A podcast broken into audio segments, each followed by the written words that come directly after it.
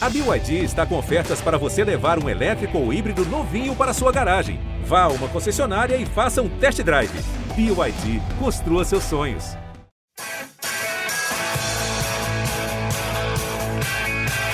Rolou para Cafu, para Raí, pro gol. E que gol! Partiu o Rogério, pé direito na bola, passou pela barreira.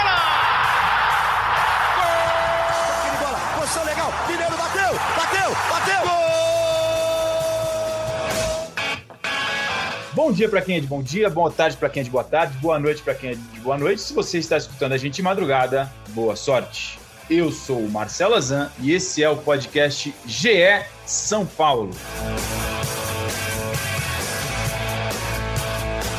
Mais um episódio sem o nosso apresentador titular, Leandro Canônico, mas não estou sozinho, não estou desacompanhado, estou, ao contrário, muito bem acompanhado pelos nossos setoristas do Tricolor aqui no GE. Globo, Eduardo Rodrigues e Felipe Ruiz, dois setoristas, e eu, Marcelo Azan. Nós, nós três setoristas vamos falar desse São Paulo que perdeu para o Botafogo, lanterna e já rebaixado no Campeonato Brasileiro por 1 a 0 no estádio Newton Santos na última segunda-feira e conseguiu, está conseguindo complicar uma das classificações à fase de grupos da Libertadores mais tranquilas de sua história. O São Paulo está conseguindo se complicar sozinho depois de chegar a liderar o campeonato com sete pontos de vantagem. Chega na última rodada, obviamente, sem nenhuma chance de título e ameaçado de perder a vaga na fase de grupos da Libertadores de 2021. A gente vai falar muito sobre isso e sobre o confronto de quinta-feira agora contra o Flamengo, a última e derradeira rodada do Campeonato Brasileiro. São Paulo e Flamengo, nove e meia da noite no Morumbi. E só o futebol é capaz de produzir esses roteiros dignos de filme, dignos de cinema. Rogério Ceni no comando do Flamengo, disputando o título do Campeonato Brasileiro contra o São Paulo na última rodada no Morumbi, estádio onde ele, onde ele fez tanta história. Mas primeiro vamos falar do jogo contra o Botafogo. Queria dar meu oi, minha saudação para os amigos, começando pelo nosso querido Eduardo Rodrigues. Você não vê, mas sempre com a sua viola ao fundo no cenário que compõe e muito bem. E ela não é só cenografia, porque ele usa e toca ela, vocês já ouviram aqui no podcast GE São Paulo. Tudo bem, Edu? Fala Razão, um prazer estar aqui. É, eu achei que você começou assim no alto astral, né? A torcida São Paulina hoje deve estar de ressaca, mais uma ressaca. E eu vou confessar um negócio aqui: o torcedor botafoguense, se tiver algum torcedor botafoguense, vai ficar bravo com o que eu vou falar agora. Mas é, a opinião do jogo a gente tem que fazer depois do jogo, né? E eu resolvi ontem fazer antes do jogo, já deixei ela prontinha, porque na minha cabeça até mandei pro Marcelo Razão, falei, Razar, tá pronta a opinião, vamos terminar o trabalho hoje rapidinho, porque o São Paulo vai ganhar, garantir os três pontos, está classificado para Libertadores. Então, antes do jogo, eu já deixei a opinião pronta já. Falei, não tem como errar, era só colocar foto do jogo, vídeo de melhores momentos e encaminhar para a chefia. O que, que aconteceu?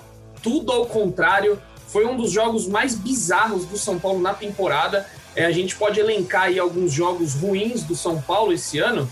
Deve ter um top 10 aí, né? Eu coloquei que o Botafogo tá no top 3, com certeza. Talvez o Inter, o jogo do Inter é o top 1, porque foi muito doloroso pro São Paulino ver no Morumbi um 5 a 1 Então o Inter acho que é insuperável o jogo do Inter.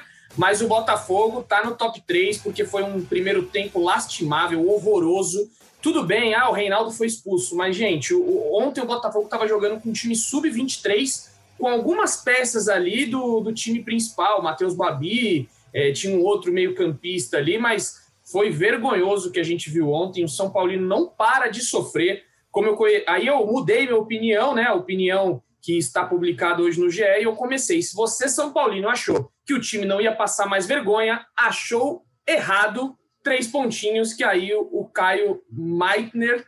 É Meitner, né? Eu nunca sei falar não, sobre. Não sei como é que é para É o Rogerinho. É, é o Rogerinho. Rogerinho. Do choque de, de cultura. falar isso. Quem sabe aí o que eu estou dizendo, achou errado.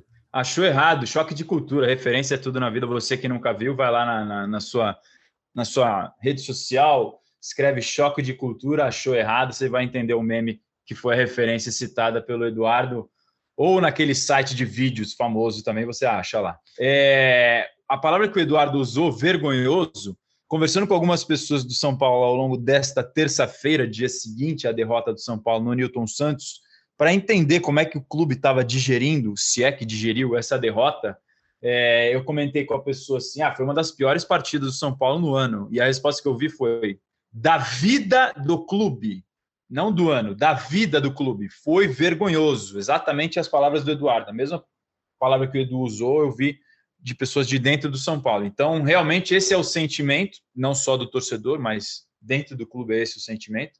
É, e lembraram, quase foi goleado, e é verdade, que o Volpe evitou uma derrota ainda pior. O Botafogo teve várias chances claras no primeiro tempo. O Volpe fez pelo menos três defesas importantes. No jogo inteiro deve ter feito umas cinco ou seis defesas importantes. Então, realmente foi um jogo para o São Paulino esquecer, né? Nosso Felipe Ruiz, o Praz, que eu vou tentar chamar de Felipe Ruiz dessa vez. É por aí, Marcelo Razan, que satisfação estar tá aqui. Primeiro, enaltecer a referência do Edu, né? Como você falou, quem tem referência tem tudo. Sobre o jogo de ontem, o São Paulo banalizou essa palavra vergonha. A gente aqui na imprensa esportiva, às vezes é até legal fazer uma autocrítica de como a gente emprega ela é, é, a todo momento. Só que o São Paulo ele faz por merecer a todo momento. Você falou do Volpe ontem, é. O Volpe fez uma bela partida, talvez o melhor jogador de São Paulo em campo. E se a gente lembrar das outras derrotas marcantes, o 5 a 1 do Internacional, Volpe faz boas defesas. Quando está 5 a 1 o Inter tem uma chance clara frente a frente com o Volpe de fazer o sexto gol. Se aquela bola entra, a derrota podia ser muito pior. O 4 a 2 contra o Bragantino, o Volpe é o melhor jogador em campo do São Paulo. Então, assim, além do São Paulo acumular derrotas marcantes, nessas derrotas o Volpe ainda vai muito bem. É, isso é a prova de como o São Paulo é, banalizou essa palavra vergonha, de como não consegue jogar em vários momentos. Ontem, especificamente, o Visoli até falou na coletiva sobre a expulsão do Reinaldo, que, que, claro, atrapalha muito você jogar 60 minutos com um jogador a menos. Mas mesmo antes da expulsão do Reinaldo, os 30 minutos anteriores à expulsão, São Paulo já não estava bem. O Botafogo era melhor no jogo, o Botafogo é, levava mais perigo ali na próxima área do São Paulo. Depois da expulsão, então, virou ataque contra a defesa. O São Paulo criou pouco, foi criar só no final do jogo, jamais no abafa, quando o Botafogo tinha um a 0 e acabou recuando. Cai sai o pênalti do Luciano, cai tem a entrada do Rojas, que até entrou bem, sofreu pênalti, deu uma cabeçada na direção do gol, mas o primeiro chute na direção do gol foi o pênalti do Luciano, já depois dos 30 minutos do segundo tempo. Então, um time apático, um time é, que precisava muito da vitória para garantir a vaga na Libertadores e que ontem não conseguiu jogar, foi impressionante, né? Verdade, verdade, impressionante. São Paulo não, não conseguiu jogar, é, era um jogo burocrático, um jogo sem ideias só cruzando bola na área, não saía nada, impressionante assim. É difícil acreditar que esse mesmo time brigou pelo título do Campeonato Brasileiro. É, eu escrevi no fim de 2020, o Edu zicou com a opinião adiantada, que foi jogada no lixo, obviamente, e eu talvez fosse chamado de zica também, porque no fim de 2020, antes de eu sair de férias, São Paulo vence o Fluminense, vence o Fluminense, como diz o hino do, do Clube Carioca, Tricolor Carioca, é, por 2 a 1 um, não é um jogo que o São Paulo faz uma grande atuação, vence, mas sem convencer, digamos assim, mas vence. E aí a minha análise, que é esse texto que a gente faz para o dia seguinte, de opinião, como esse que o Edu fez para esta terça-feira, que aliás está muito bom, vai lá na home do São Paulo, na página do Tricolor e leia a opinião do Edu. É, eu disse que o São Paulo jogava o melhor futebol do Brasil no fim de 2020. Escrevi, na verdade, né? E acho naquele momento era o que eu achava de verdade. É, o São Paulo vinha empilhando boas, boas atuações, mesmo perdendo para o Grêmio, tinha jogado bem na, na primeira semifinal do Copa, da Copa do Brasil. Em questão de um mês e meio, dois meses, foi tudo praticamente para lata do lixo. Trocou a direção, Fernando Diniz foi demitido, São Paulo foi eliminado da Copa do Brasil, perdeu a chance de título, agora ameaçado de perder até a vaga direta na fase de grupos da Libertadores, o que é uma loucura. Para mim, parecia completamente resolvida essa questão, e acho que para a maioria das pessoas também, assim.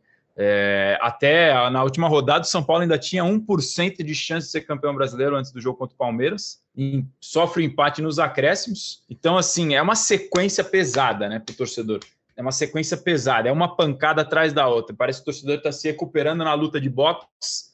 Respira um pouquinho, abre um pouco a guarda, vem outro soco na boca do estômago, um gancho no queixo. Bela analogia, hein? E o São Paulino vai descendo para a lona e abre contagem abre a contagem, abre a contagem. A eliminação contra o Mirassol já foi a primeira pancada que já foi para a lona de cara. Abriu contagem, levantou. Fase de grupos da Libertadores com direito à derrota para o Bionacional, vai para a lona de novo. Eliminação nos acréscimos contra o Lanús, depois de fazer o gol que daria a classificação nos 40 e pouco, tomou o gol aos 50. Vai para a lona de novo. Eliminação na semifinal da Copa do Brasil. Não é aquela pancada forte porque o time avançou, passou do, do Fortaleza no, no, no, suor, nos últimos limites da alma, vencendo nos pênaltis, depois vence o Flamengo bem pela Copa do Brasil nas quartas de final, e aí chega na semifinal, eliminado pelo Grêmio, vai para lá de novo. E aí o título que eu vi de São Paulinos na época que foi eliminado pelo Grêmio na semifinal da Copa do Brasil, não, mas pelo menos o brasileiro está seguro, estamos bem, estamos com sete pontos de, de vantagem, o brasileiro está tranquilo.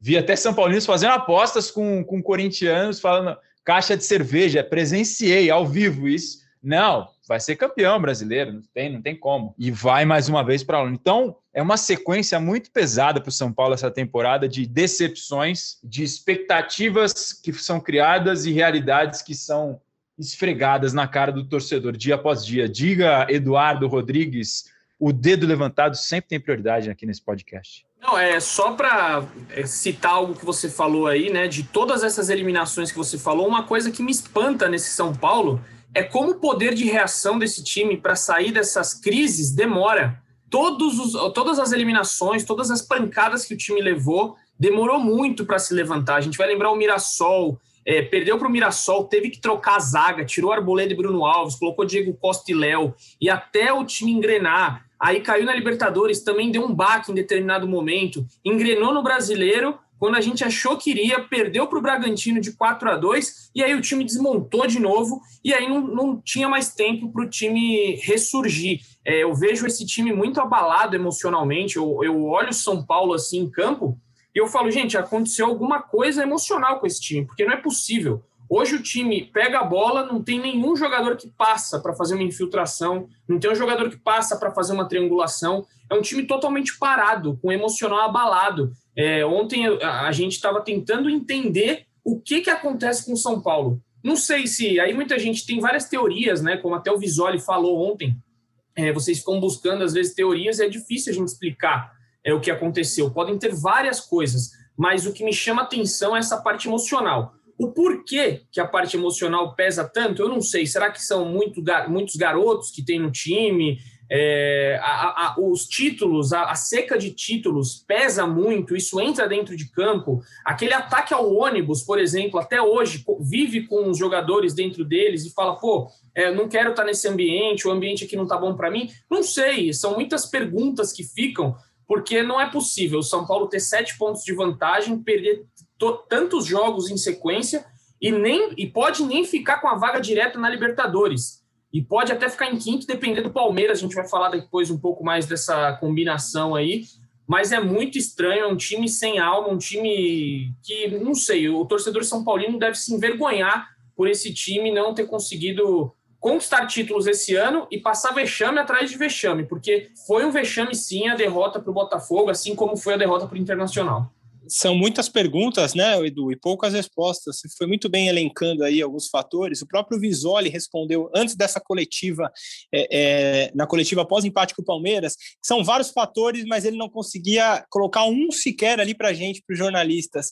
Eu acho que esse é um São Paulo de muitas perguntas e poucas respostas. Eu não tenho dúvidas, assim, eu acho que foi a temporada mais sofrível para o torcedor São Paulino no milênio, assim. E acho que com certeza a gente vai conseguir debater se é a mais sofrível da história. A gente vai lembrar de outros vários momentos. Mas, assim, é o que o Razan falou. Quando você cria uma expectativa, a queda ela vira maior. o momento quando você sonha com algo e você não tem, é, é, a, acaba gerando aquela frustração muito grande. São Paulo teve isso dois momentos. A gente lembrar lá contra a LDU, naquele 3 a 0 os jornalistas eram unânimes em falar que era o melhor futebol do país. O PVC, eu lembro, jornalistas capacitados, que a gente escuta, que a gente leva muito em consideração, falavam que o São Paulo praticava o melhor futebol do país ali. Então, duas vezes o São Paulino viveu aquele momento de, de bom futebol, de, de, de, gerar expectativa e de frustração depois, de eliminação numa primeira fase de Libertadores e de queda para o Mirassol. Você falou do seu top 3, Edu. Para mim, o, o, maior vexame de São Paulo na temporada é o Mirassol, assim, incontestável pela forma que foi. Para mim, meu top 3 é Mirassol Internacional, por ser a maior derrota da história do Monumbi e o Binacional. Para mim, o Botafogo não entra nem no top 3, para a gente ter uma noção da temporada do São Paulo. Acho que o Botafogo talvez fique no top 5 ali em quarto, quinto. Então, assim, é uma temporada desastrosa para o torcedor. Acho que há um horizonte, está chegando um novo técnico, terá um novo trabalho, que já vem sendo elogiado. Mas, assim, essa temporada é para o São Paulo olhar internamente e ver onde ele errou e tentar, de todas as formas, não repetir inúmeros erros que aconteceram durante o processo aí. E, e antes desse jogo contra o Botafogo, é, conversando com alguns torcedores do São Paulo nas lives que, eu, que às vezes eu tenho feito, é, alguns falando, vai perder para o Botafogo no, no Newton Santos. Eu falei, que isso, gente? É, para mim, assim como o Edu chegou até a adiantar o texto, né? Eu não cheguei nesse ponto, mas.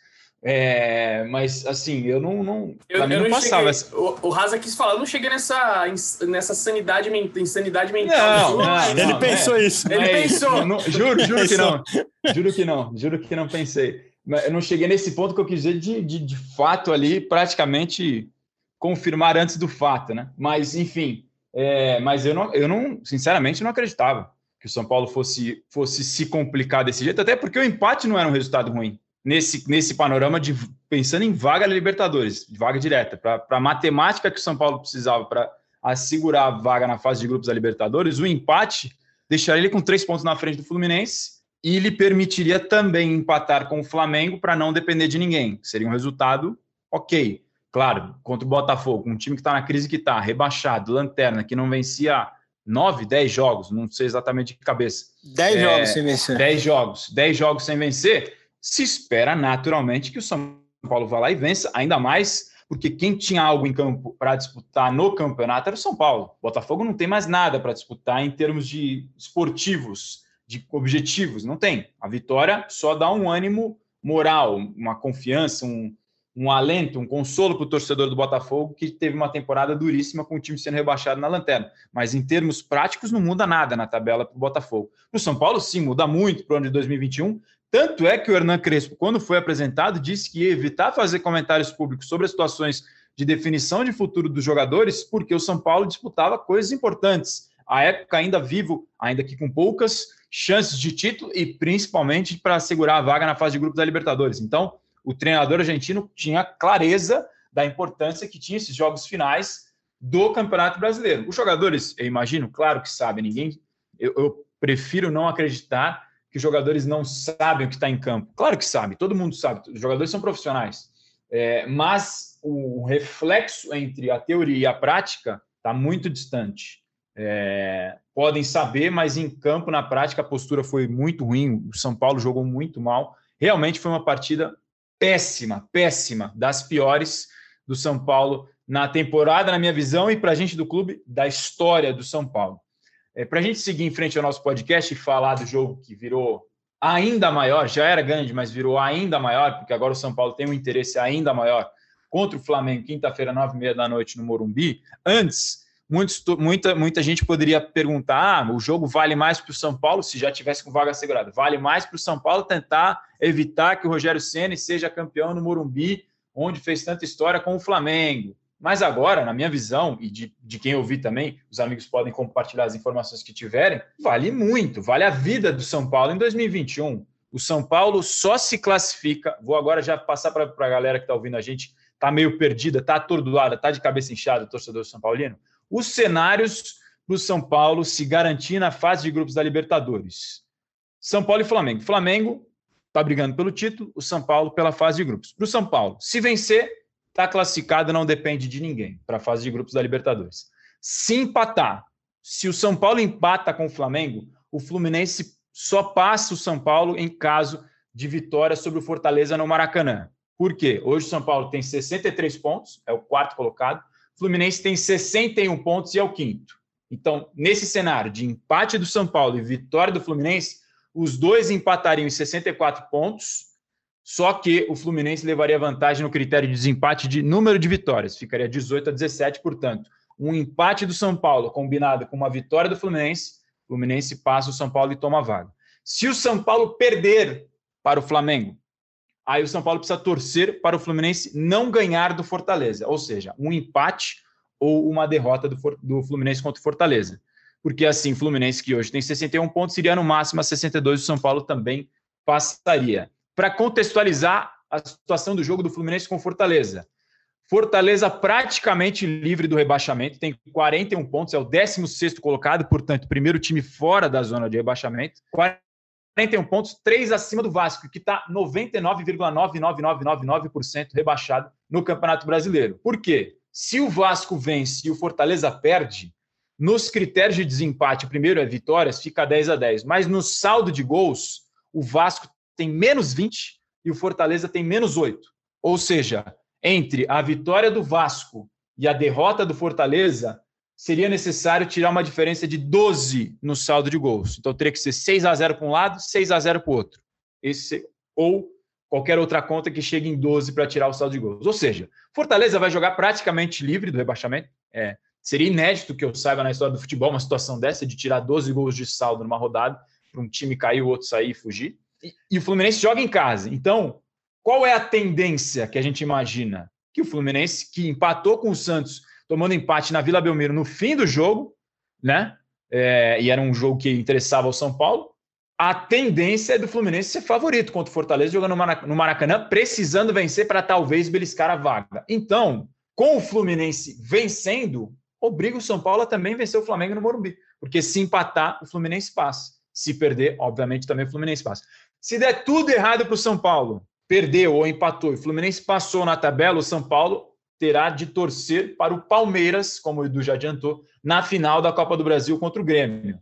Ou seja, vai ter que torcer para um rival direto. Finais da Copa do Brasil, 28 nesse domingo agora e 7 de março. Se o Palmeiras for campeão da Copa do Brasil, o Campeonato Brasileiro ganha uma vaga extra para a fase de grupos da Libertadores. Por quê? Porque o Palmeiras já é o campeão da Libertadores, não faria sentido ele ter duas vagas. Já pensou se o time pudesse escolher para quem daria vaga? Seria engraçado. Ah, não, já tenho uma vaga aqui, agora eu vou sortear a segunda, vou vender. Ilusão é loucura minha, tá, gente? Esquece, apaga isso. É só hipoteticamente que eu estou falando. Então, o Palmeiras, como já é, já é o atual campeão da Libertadores, se ganhar a Copa do Brasil, abre uma quinta vaga extra direto para a fase de grupos da Libertadores. E aí o quinto colocado do Campeonato Brasileiro seria beneficiado. Nesse caso hipotético do cenário que a gente desenhou de dar tudo errado em campo para o São Paulo, no Morumbi, e tudo certo para o Fluminense no Maracanã, o São Paulo seria beneficiado em caso de título do Palmeiras na Copa do Brasil. Ficou claro ou falei muito número? A palestra foi muito grande? Eduardo, Felipe Ruiz, vocês podem acrescentar o que quiserem. Palestrou ficou bem. Perfe ficou perfeito e eu não, não me vejam grosso aqui agora, mas quem quiser ler, tá lá no site do GE também. Tudo isso que o Marcelo Razan falou tá lá no site do GE. E a, a situação ficou complicada, né, Raza? E você estava falando até do Rogério Senna ali no começo, e eu queria só pontuar uma situação que eu acho que o, São Paulo, o torcedor São Paulino, é, tem que esquecer essa história de Rogério Ceni. Não existe o Rogério Ceni, existe o São Paulo hoje e te, o São Paulo tem que jogar pela sua dignidade, tem que jogar pela sua honra, esquecer que tem o Rogério Ceni do outro lado. É o São Paulo que pode ficar fora da, da Libertadores da fase de grupos. E aí vai passar um filme na cabeça do São Paulino para lembrar o Tajeres. Ah, mas é tranquilo, a gente pega aqui o quinto lugar e tá legal. Não, o, Corinthians já foi eliminado pelo Guarani, o São Paulo pelo Tajeres, tantos outros aí que eu não vou lembrar agora que já caíram é, nessa armadilha. Então, é, eu acho que não tem nada de Rogério Senna, esquece essa história. O Rogério Senna está fazendo a carreira dele lá. Como jogador foi ídolo, conquistou tudo, bacana. E agora o São Paulino tem que esquecer. Se ficar com essa sombra o resto da vida. Primeiro, que para mim é um tema chato. É, eu, eu não, não, acho legal toda hora ficarem. Quando tem Rogério Senna, ficar falando. Já, eu acho que o o, o, grande boom desse negócio já foi já. Quantas vezes o Rogério Ceni já não veio aqui no Morumbi? Quantas vezes o São Paulo já enfrentou o Rogério Ceni do Fortaleza? Enfim, eu acho que já é um, um, um assunto saturado já, que o torcedor São Paulino tem que é, superar. É, tem, tem uma música, né? Acho que é da Marília Mendonça, que eu, se eu não me engano, é, que fala supera. Eu acho que é da Marília Mendonça. Então é isso. Você vai gente. tocar? Você vai tocar? Supera. Não, não. Hoje deixa quieto. Só Se quando o tem que tocar. Leandro Canônico está. É eu acho ah, que... tem, tem, não, tem, tem, uma também que é aceita que dói menos. Essa é boa também. Aceita que dói menos. Já foi, já. Aceita, gente. Tá. Eu, eu até. Oh, refrão, refrão, refrão, refrão. Se Só ele refrão. não te quer, supera. supera. Se ele não te quer, não. supera. É, Aí a gente pode mudar de torcedor para torcedor, de jornalista para torcedor, supera. Vamos lá, gente. Supera isso aí. Eu, eu até perguntei ontem, porque a gente sabe que é um tema que a torcida fala muito, né, Edu? Perguntei isso ontem para o Bisoli na, na coletiva, e ele falou uma frase muito boa. Aliás, é a última frase da coletiva dele encerra a coletiva assim: se esse jogo vale muito para o Flamengo, vale mais ainda para o São Paulo vai na linha do que você está falando. São Paulo não tem que se preocupar se é o Flamengo, se é o líder do campeonato, se é o Rogério Ceni do outro lado. São Paulo tem que ir lá e fazer o papel que ele não fez no jogo do Botafogo e não fez em tantos outros momentos da temporada. Tem que entrar para ganhar do Flamengo, para não depender do Fluminense, que em condições normais deve ganhar do Fortaleza, que não vai cair, porque o Vasco não vai tirar 12 gols de saldo. Fluminense está lutando por essa vaga direta, deve jogar, deve se impor, deve ganhar do Fortaleza. Empate, vem com um empate muito bom do, contra o Santos na Vila, o Fluminense deve ganhar. Tem dois fatores muito problemáticos para o São Paulo ficar na, na, na pré-Libertadores. O primeiro deles é o mais óbvio, são os adversários que ele vai pegar. A gente tem aqui, eu estava levantando aqui enquanto o Edu falava, na, na pré-Libertadores desse ano, São Lourenço, argentino, Independiente Del Valle, que a gente sabe que é um time que faz um trabalho de base, sempre é muito competitivo, Atlético Nacional, foi campeão da Libertadores nessa década e também é um time sempre muito forte, e o Libertar, que chegou nas quartas de final da, da última Libertadores. Todos esses times estão na pré-Libertadores, podem ser o adversário, já saiu o sorteio. Na, no, no, primeiro chaveamento, nenhum brasileiro pega esses times, mas pode ter no segundo, no, no, depois da, da, primeira vitória. E o segundo fator, que é a pré-temporada, não haverá pré-temporada esse ano. São Paulo joga na quinta-feira contra o Flamengo e domingo está estreando no Paulistão contra o Botafogo do interior de Ribeirão Preto. Ou seja, não há tempo nenhum, nenhum, nenhum, nenhum. O time indo para a pré-Libertadores, você tem que antecipar toda a preparação, você tem que colocar um foco total nisso, enquanto se o Crespo não tivesse problema inicial, a gente sabe que as primeiras rodadas do Paulista, elas são mais tranquilas. Dá para ele conhecer o time, testar mais. Então, é muito prejudicial, mas muito mesmo será muito problemático se São Paulo tiver que jogar pré-Libertadores esse ano aí. Porque ainda torna ainda um, calendário que já está totalmente saturado, ainda mais insuportável né, para o elenco, porque, como você falou, já não tem pré-temporada, é, então você já vai emendar o brasileiro no Campeonato Paulista, e aí a pré-Libertadores te põe mais datas do que você deveria ter se você tiver na fase de grupo. Você tem um pouquinho de respiro até começar a Libertadores e já garantido que você não vai precisar jogar um jogo de vida ou morte no, no primeiro começo da temporada já. Porque se cair no mata-mata, acabou. Não tem mais nada. Fase de grupo, embora seja tiro curto, são seis jogos. Turno e retorno, você perdeu o começo, dá para tentar recuperar depois. O mata-mata não, perdeu, tá fora, não tem mais volta. E, e, e tudo isso com um técnico estrangeiro que não que nunca treinou time aqui no Brasil se adaptando num calendário de ano de pandemia, que é completamente atípico. O calendário que já é difícil ficou ainda mais difícil com a pandemia, porque não foram feitas concessões, como por exemplo na Champions League na Europa, né, em que se mudou um pouco o formato da competição. Não, aqui seguiu tudo, as datas estão todas as mesmas, mesmo com pandemia. Tem 38 rodadas do Campeonato Brasileiro, tem não sei quantas rodadas do Campeonato Estadual, tem Copa do Brasil, tem Libertadores. Então, todo este contexto, com uma pressão de mais de oito anos sem títulos, com uma temporada terminando da maneira que pode terminar, é, é, é pesado, muito pesado ainda ter que disputar a pré-Libertadores para o São Paulo e o Crespo vai ter muito trabalho no São Paulo. Realmente é um desafio gigantesco para ele assumir esse São Paulo 2021. Vamos ver como será daqui para frente. É, é, ainda falando do jogo do Botafogo e também já linkando para o duelo com o Flamengo, duas coisas importantes a se ressaltar. O Rô voltou a jogar futebol depois de dois anos e quase quatro meses completos.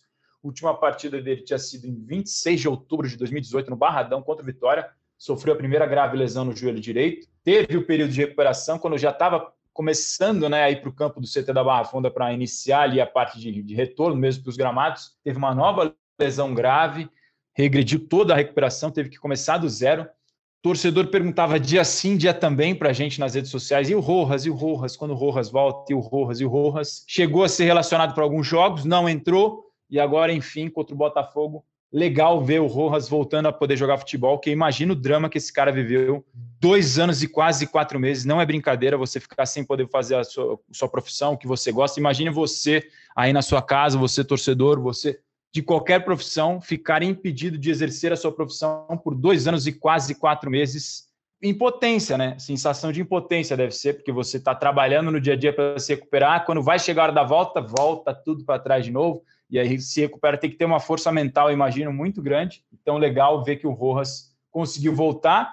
Nos, primeiros segundos ali, ainda, ainda, fez uma fumaça, né? Protegeu uma bola, cruzou na área, deu uma cabeçada, depois deu uma baixada mas o que é legal da gente trazer aqui é que ele está sendo elogiado, o desempenho deles nos treinamentos, em relação aos treinamentos da antiga comissão técnica, quando tinha mais trabalhos em campo reduzido, a principal característica do Rojas, que a velocidade não sobressaía tanto, e o relato de quem tem acompanhado os treinos agora, que tem agradado a comissão técnica, é que nos treinamentos com o campo inteiro, essa velocidade do Rojas está sobressaindo e ele tem sido elogiado, inclusive encaminhou a sua prorrogação de contrato por mais três meses até o fim do Paulistão.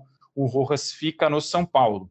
E uma outra coisa importante, não lembro se a gente já falou, mas enfim, é só, o, o Reina... só, diga, só, diga, Edu. Só antes de você passar para o próximo tópico, é, só queria ressaltar um negócio desse, desse retorno do Rojas, que o que mais é, me espantou, mais do que o retorno do Rojas, foi o fato do Pablo hoje ser a última das últimas das últimas opções do São Paulo. O jogador que foi contratado, é o, o jogador mais caro da história do São Paulo, é pretendido pelo Toró, que foi o titular. Provavelmente, se tivesse o Gonzalo Carneiro, o Gonzalo Carneiro estaria na frente dele. Entrou o Rojas, entrou o Galeano e nada de entrar o Pablo. Isso daí é muito assustador, assim, para a gente ver como é, não deu certo o Pablo no São Paulo até agora. Não acredito que ele tenha uma reviravolta, porque eu não vejo é, o, o, o, modo ali de ele dar uma, essa reviravolta. Então me impressionou muito isso ontem. É, até pensei nisso quando o Pablo levou um cartão amarelo. Ele conseguiu levar um amarelo ontem fora de campo, porque ele discutiu lá com arbitragem. E aí eu falei, gente, como pode, né? O cara foi, acho que 26 milhões de reais na época, né? muito dinheiro é, vindo do Atlético Paranaense e até hoje não engrenou. No primeiro ano lá teve problemas de lesões, teve aquele problema na coluna que até hoje a gente é, a gente não sabe direito é, a gravidade daquela lesão, se pode ter interferido em alguma coisa no futuro dele. Mas enfim, é muito estranho é, o que aconteceu com o Pablo. Uma pena, porque um jogador que eu via no Atlético Paranaense com muito potencial, Naquele momento ele todo mundo queria e o São Paulo deu o famoso chapéu em muita gente, inclusive no Flamengo, que queria o Pablo na época, e ele não, não rende. Então é isso que me chamou a atenção. E claro, é, o Rojas aí, muito legal ele voltar. O Rojão, todo mundo chamava ele de João Rojão, tá voltando aí. Um jogador que eu acho que pode dar muitos frutos para o São Paulo, um jogador que eu, que eu gosto das características dele e falta o São Paulo bem lembrado pelo Edu, aí o Toró foi, foi titular mesmo, foi uma surpresa né, na escalação do, do interino Marcos Visoli. E também o Galeano entrou no, no, segundo tempo, a torcida costuma, parte da torcida, né? Não dá para chamar de torcida o que a gente vê nas redes sociais, é um, é um termômetro, é uma parcela, mas não dá para falar que é a torcida inteira. Então é bom sempre frisar, é uma parte dos torcedores e também que vinham votando como forma de protesto nas transmissões da, da Globo no, no prêmio lá do craque do jogo, né? Sempre votando no Galeano quando ele nunca entrava. O Galeano entrou e sofreu o pênalti, não pênalti, porque aquilo ali até agora não, não achei qual foi o pênalti que a arbitragem deu em cima do Galeano. Né? Foi para o VAR e confirmado Nada. o pênalti. Alguém, alguém conseguiu achar o pênalti? Eu não, não até agora não achei. Fantasma. Pênalti fantasma. fantasma pênalti exatamente. da formiguinha, como chamavam os pênaltis do cima, o pênalti da formiguinha. Pênalti fantasma. E assim, e até, assim, o Galeano, claro, não tem nada com isso. Pelo menos estava ali na jogada, fez a tentativa e conseguiu um pênalti para o São Paulo, sabe lá como, porque até agora ninguém entendeu esse pênalti. É, e ainda assim, mesmo jogando pessimamente, São Paulo tem a, a segunda, a terceira, a quarta chance ali com o pênalti, que poderia dar uma situação muito mais confortável para essa última rodada, e o Luciano parou na defesa do goleiro Diego Loureiro, se eu não estiver enganado, esse é o nome do goleiro do Botafogo, que aliás foi uma grande defesa. Pênalti do, do, do Luciano bateu forte, rasteiro, Diego Loureiro exatamente, é, bateu forte no canto, ele foi lá e pegou. E o Luciano, que se fizesse gol, ficaria, se, se isolaria na artilharia do Campeonato Brasileiro, chegaria a 18 gols, mas não fez, então segue com 17. É um dos artilheiros do Campeonato Brasileiro, empatado com o Thiago Galhardo, do Internacional, com o Marinho do Santos e com o Claudinho, do RB, do Red Bull Bragantino. É, são os quatro artilheiros do Campeonato Brasileiro. A outra coisa que eu ia falar é que o São Paulo não tem lateral esquerdo para enfrentar o Flamengo. Né? Reinaldo foi expulso aos 29 minutos do primeiro tempo, isso, claro, faz a diferença fez a diferença no jogo contra o Botafogo. E de o Léo forma justa, né? Foi expulso de, nem, nem falamos sobre isso, mas acho que foi de forma justa. Verdade, né? concordo. Ah, Para mim, justíssimo era o jogador do Botafogo arrancado em, arrancado em contra-ataque, só tinha o Reinaldo atrás dele e na frente dele o Volpe. O Reinaldo faz a falta, é, foi expulso. E o Léo entrou durante o jogo e tomou o cartão amarelo, o terceiro está suspenso. Então, nem o Reinaldo nem o Léo podem enfrentar o Flamengo. Quem é a opção, uma das opções, Eduardo Rodrigues, para Visoli escalar? Lembrando que teve torcedor que me perguntou nesses dias: o Crespo já está treinando o time? Não, não está treinando o São Paulo no dia a dia do CT da Barra Funda. Ele já, já chegou aí ao CT de Cutia, né? Nesses últimos dias, o Praz tem mais informações, pode até contextualizar um pouquinho mais depois do Edu, mas treinando ainda é o Marcos Visoli. Quem que é a opção para a lateral esquerda, Edu? A opção é o Wellington, zagueiro da base, que subiu nesse ano, fez um jogo, inclusive. É, na verdade, ele, ele só foi ali para. Foi relacionado. É, agora eu não me recordo, acho que ele não entrou, né? Até hoje acho que ele não entrou é, no Brasileirão. Estou agora na dúvida aqui, mas eu acho que não. É, mas enfim, o Wellington, que é um jogador que há muito tempo já está na base do São Paulo. É, a gente fez até no começo do ano, né? Todo ano aqui no GE a gente faz o craque da a joia da base, e o Wellington foi o nosso escolhido. A gente fez aqui uma, uma enquete entre nós setoristas e a gente escolheu o Wellington.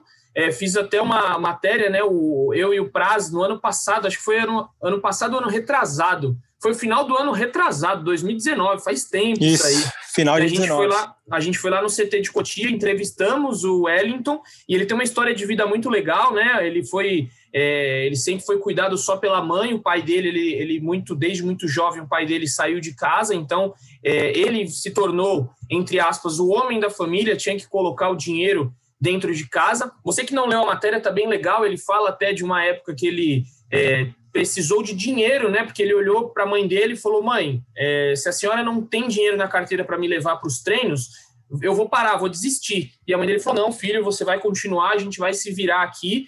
E ele conseguiu morar no alojamento do São Paulo depois de um tempo, né? Porque ele saía, se eu não me engano, de São Bernardo do Campo, é onde ele morava. É longe para quem conhece aí o ABC, até Cotia. Eu que moro em Cotia sei como é longe demais isso. Então, enfim, ele pode ser uma das opções ganhar essa primeira chance como titular num jogo já que é o jogo da vida para o São Paulo no ano. Então seria uma fogueira aí para o Wellington. Mas aí eu vou, vou ter o mas. Depois de falar tudo isso do Wellington, eu acho, meu achismo aqui, não é informação, até porque o time não treinou, vai treinar amanhã, na, na terça-feira, na, na quarta-feira, às 16 horas, e aí a gente pode ter o primeiro esboço. Eu acho que vai Tietê de lateral esquerdo. É a minha opção aí, minha opinião é de que o Tietchan vai ser jogado para a lateral esquerda e o meio de campo, com a volta do Daniel Alves, vai ser composto aí por Gabriel Sara, Daniel Alves, Igor Gomes e o Luan como volante. Então acho que o Tietchan vai ser jogado aí para a lateral esquerda. São as duas opções. Eu acho que o Sara ontem fez lateral esquerdo alguns minutos ali, foi péssimo. Foi um erro do Visoli colocar o, o Sara de lateral esquerdo. Não conseguiu, se atrapalhou demais, se atrapalhou muito.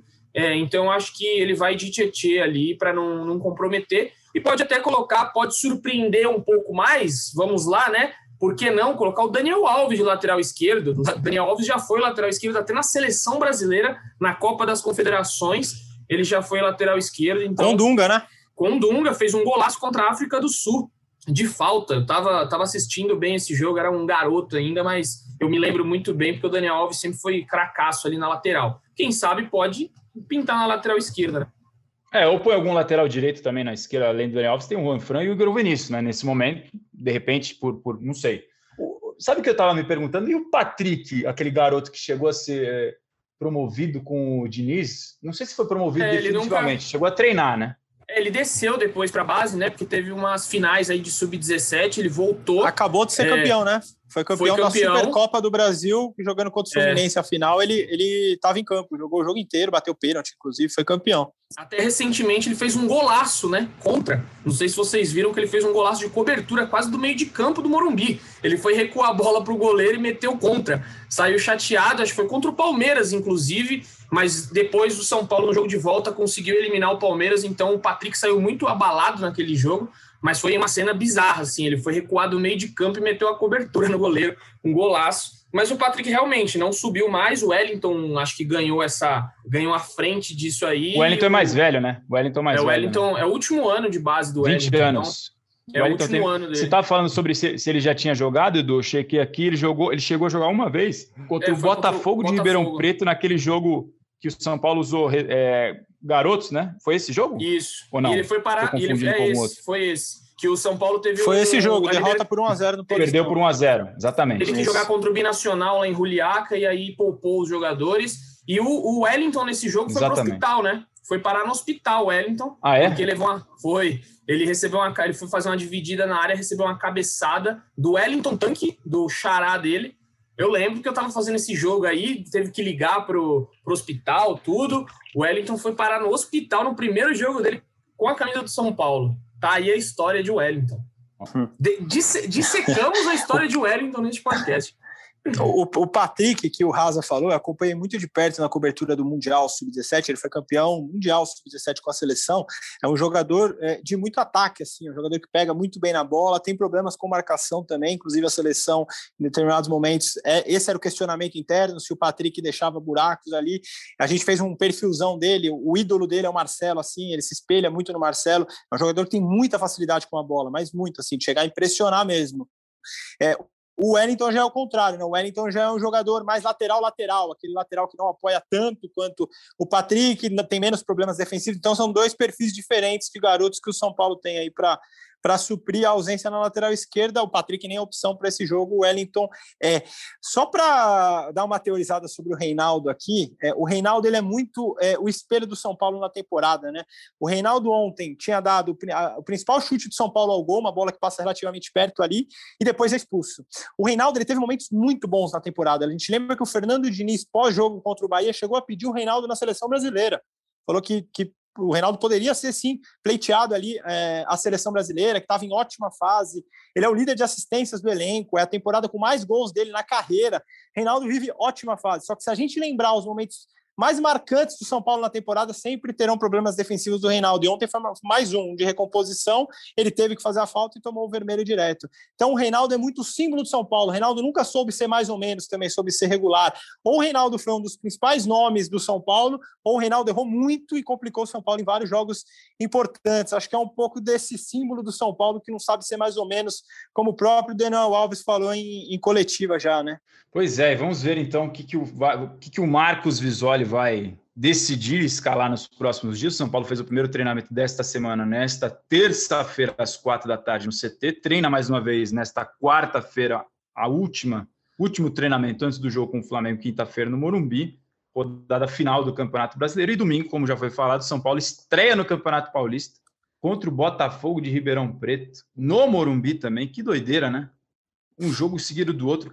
Campeonato Brasileiro termina numa quinta, no domingo já tem Campeonato Paulista. É a pandemia fazendo o futebol virado avesso, assim como as nossas vidas em sociedade. Para a gente seguir no nosso podcast, antes eu queria ouvir o Felipe falando sobre a visita do Crespo lá no CT de Cutia e o bastidor que ele sabe desse assunto. Verdade, Raza. Hernan Crespo, técnico argentino, conheceu o CT é, de Cutia no mesmo jogo, que, no mesmo dia em que o time enfrentou o Botafogo. Na segunda-feira ele não foi ao Rio, não viajou com a delegação e quem, quem comandou a visita ali foi o, o Murici Ramalho, hoje coordenador de futebol de São Paulo, ex-técnico, apresentou as instalações ali, comentou comigo que o Crespo ficou impressionado com as estruturas de Cutia, falou que nunca tinha visto nada parecido em times argentinos que ele passou, mesmo na Itália, ele nunca passou por um grande time europeu, né? Então ele treinou só o Modena na Itália, então ele, ele falou que nunca tinha visto algo parecido com o que o São Paulo tem em Cutia ali, o Murici ficou bem, bem feliz ali. E outro ponto interessante que aí o São Paulo como um todo tem gostado do Crespo e a participação dele em nomes de contratações. São Paulo vê o Crespo como um olhar ao mercado sul-americano. O Crespo e toda a comissão dele, né, formada por mais cinco pessoas, e o Crespo mais cinco pessoas, são, são profissionais que estão de olho no mercado. São Paulo está tá percebendo que eles trazem bons nomes, que eles estão de olho em, no futebol uruguaio, no caso que o, que o, que o Razan até subiu a matéria do, do Gabriel Neves, volante uruguaio do Nacional, que São Paulo está de olho, chegou a, a, a abrir conversa ali. Tem o caso do Vergara também, que é um atacante do América de Cali, atacante novo, 24 anos, colombiano, é um jogador visto com muito potencial, só que esse é um caso mais difícil, porque é um jogador que tem até mercado europeu, é, de olho nele também. Mas assim, então, o São Paulo vê no Crespo bons olhos ao mercado sul-americano, no Crespo em toda a sua comissão. São Paulo vê como uma forma de olhar melhor o mercado sul-americano ali. O Edu levantou a mão, Edu. Não, é, é, que eu acho sempre engraçado, né? Sempre quando falam que um, um treinador estrangeiro é, da América do Sul chega no Brasil e traz nomes estrangeiros, todo mundo fica com os olhos assim brilhando, né? E aí eu sempre lembro da, da do grande, das grandes contratações de Gareca no Palmeiras. É, o torcedor São Paulo não sei se vai lembrar aí, trouxe o Alione. Falamos disso. Alione. Falamos disso no último podcast. Eu, tava, eu cobri Falou? o Palmeiras naquela época. Falamos, falamos, aí, falamos ó. disso. Eu, desculpe então o torcedor porque eu não estava e não, não ouvi o último. E aí eu sempre lembro disso porque assim foi é, vexaminoso assim, a participação dos três craques, entre aspas, que não deram nada certo no Palmeiras. E eu lembro até é, que na época colocavam vídeos do, do Mocha, o grande jogador do Boca Juniors, nunca rendeu nada. Então foi. Eu nada. sempre lembro disso. O, o, melhorzinho acho que foi o Alione ainda, né, Edu? Teve uma passagem é. um pouquinho melhor, acho que foi o Alione naquele Palmeiras, né? Foi pro Bahia depois. Exato. Rodou, rodou por aí e acabou não rendendo né, no, no futebol brasileiro. Bom, já chegando no nosso final do nosso podcast é São Paulo, o Felipe adiantou aqui as informações de mercado da bola. Então, Vergara, o Felipe, por, pelo que você apurou, não, não é algo que vai andar não é algo que vai andar. O São Paulo debateu o nome dele internamente com as pessoas que estão fazendo parte desse processo aí de, de, de, sondagens e de contratações, porque o São Paulo já acertou um reforço, né? O Bruno Rodrigues, atacante que jogou a Série B pela Ponte Preta, atacante veloz, que vem ali suprir uma ausência do elenco. O Vergara é um caso mais complicado, é um jogador mais novo que tem é, bastante mercado. Ele é avaliado em 4 milhões e meio de euros no site Transfer Market, que é um site especializado em transações. Então é um caso bem complicado, assim. O, ele joga no América de Cali, da Colômbia, não é tão fácil. O São Paulo gosta do jogador, gostou do que ouviu do Crespo, gostou do que, do que foi atrás até com outras pessoas, mas não é fácil, assim. Então, é, é o nome mais difícil da lista que, que o São Paulo trabalha. Tem outros nomes que a gente da imprensa ainda não sabe, todo dia a gente está atrás, mas, mas me falaram que é, é uma lista grande, tem vários nomes ali do mercado sul-americano. Então, o São Paulo está atento ao futebol próximo, ao futebol local aqui, mas o Vergara é, é mais complicado, Raza. Exatamente, até porque o São Paulo, como todo mundo sabe, a gente já vem falando, não tem dinheiro para grandes contratações. Ah, o discurso é de margem de erro mínima, assim como tentou fazer no processo de contratação de treinador. Claro que não vai replicar esse processo para os jogadores, porque demoraria muito tempo para cada negociação se fosse fazer dessa forma, mas de alguma maneira, parte dessa metodologia, não exatamente igual, está sendo aplicada na, na, busca de reforços. Avalia análise de desempenho em alguns jogos da, do jogador, tem opinião da direção, tem opinião da coordenação técnica, se todo mundo está de acordo, passa para negociação financeira, tudo isso, claro, consultando. Se antes for checado que é um valor que está fora, como por exemplo o Michael do Flamengo, logo de cara nem, nem se seguiu a conversa, porque é uma realidade completamente fora da do São Paulo hoje, mesmo numa negociação eventual por empréstimo, está fora da realidade, da realidade do São Paulo. Diferente do Gabriel Neves, que o, que o Felipe Ruiz comentou, que a gente publicou, a informação foi inicialmente publicada pelo jornalista Jorge Nicola, a gente confirmou que o São Paulo de fato tem interesse nesse jogador de 23 anos do Nacional do Uruguai, fez um contato já para conversar por esse jogador e a negociação, se vai ser por empréstimo ou definitiva, vai depender da, justamente da conversa. Esse formato ainda não estava definido, pelo menos era a última informação que a gente tinha apurado, mas se encaixa num perfil parecido, por exemplo, com esse que o Felipe mencionou do Bruno Rodrigues. São Paulo está em duas frentes: jogadores mais jovens que podem render esportivamente no futuro, financeiramente, e outros mais experientes que o clube sabe e não espera com eles receber retorno financeiro, mas que podem ajudar num curto e médio prazo, jogadores um pouco mais experientes que ajudam em um, dois anos, é, um pouquinho mais velhos, 29, 30, 31 anos. Mais ou menos essas duas frentes, São Paulo buscando volante. O Hudson, a gente noticiou esses últimos dias, tem a representação dele marcada, né, do, no CT da Barra Funda, o Hudson que estava emprestado para o Fluminense, já foi solicitado o retorno do Hudson, então ele vai se reapresentar e vai ser avaliado pela comissão técnica do Hernan Crespo, assim como todos os outros jogadores, para ver que, que vai ser feito com ele. O Hudson tem contrato até o final desta temporada no São Paulo. É, ainda assim, o São Paulo segue olhando o volante, e isso fica claro nessa conversa pelo Gabriel Neves, que é um jogador do setor de meio campo também faz uma função parecida. Quem é do meio do futebol com quem eu conversei, perguntando sobre características desse jogador, como é que ele joga, enfim, me falaram que é um jogador de bom passe, de boa técnica, mas que fisicamente é um pouco frágil. É, é, é algo para o São Paulo se atentar, é, caso de fato avance nessa negociação para ir adiante até chegar numa eventual contratação. Mas pelo menos no, na, tanto no Bruno Rodrigues, que é esse jovem da Ponte Preta de por empréstimo, quanto nesse jogador que também é a mesma idade, os dois 23 anos, já mostra mais ou menos um pouco do perfil de jogador que o São Paulo está buscando no mercado da bola. Considerações finais, queridos Eduardo Rodrigues, Felipe Ruiz, microfone do podcast GE São Paulo está todo aberto para vocês. Minha consideração final, Raza, é sobre. Eu achei interessante ontem o Visoli falou uma coisa que eu acho que o, o pode colocar na cabeça dos jogadores ali para eles com um ânimo maior para o jogo contra o Flamengo. Além é, dessa classificação direta para a fase de grupos da Libertadores, tem o fato de você começar a temporada de 2021, como você já bem disse, começa no domingo, com ânimo maior. Então, imagina, você ganha do Flamengo, consegue a classificação possivelmente tira o título do Flamengo, né? Pode ser que aconteça isso. Você já começa 2021 contra o Botafogo de Ribeirão Preto, no Morumbi, com o Hernan Crespo, com ânimo lá em cima. Então, eu acho que os jogadores do São Paulo é, podem terminar de forma digna é, essa temporada de altos e baixos, muitos altos e baixos. Acho que é, foi a temporada de mais altos e baixos da história e uma das mais é, com altos e baixos da história do São Paulo. Eles podem terminar de forma digna, iniciando a temporada de 2021 com o pé direito, que é o que o torcedor São Paulino nem tanto espera, que já está sofrendo há anos a procura em busca de um título, a procura da felicidade. Está esse torcedor São Paulino. Beleza, amigos? Essa é a minha consideração final. Obrigado aí mais uma vez, Marcelo Razan, Felipe Ruiz, a todos os torcedores que nos ouvem. Obrigado por mais essa boa resenha aqui. Com mais é, uma crise no tricolor, vamos ver os próximos passos aí do que vai acontecer. O ano de 2021 promete, galera. Vamos que vamos tem que ter muita qualidade para, na consideração final, citar A Procura da Felicidade, um belo filme de Will Smith, né, Edu? Você foi diferenciado, velho. Obrigado. Essa, essa parte poética eu sempre deixo para você, que você que é bom nisso. Não, mas hoje você que citou um belo filme aí de consideração final, acho que é o torcedor São Paulino tá há muito tempo. Inclusive no filme, o Will Smith tem uma noite que ele dorme no metrô com o filho dele, que ele tá com, com, problemas financeiros, e aí ele cria uma situação ali, ele fala pro filho dele, ó, oh, filho, nós estamos num parque aqui, ó, ele começa a simular como se o banheiro do, do metrô fosse um parque.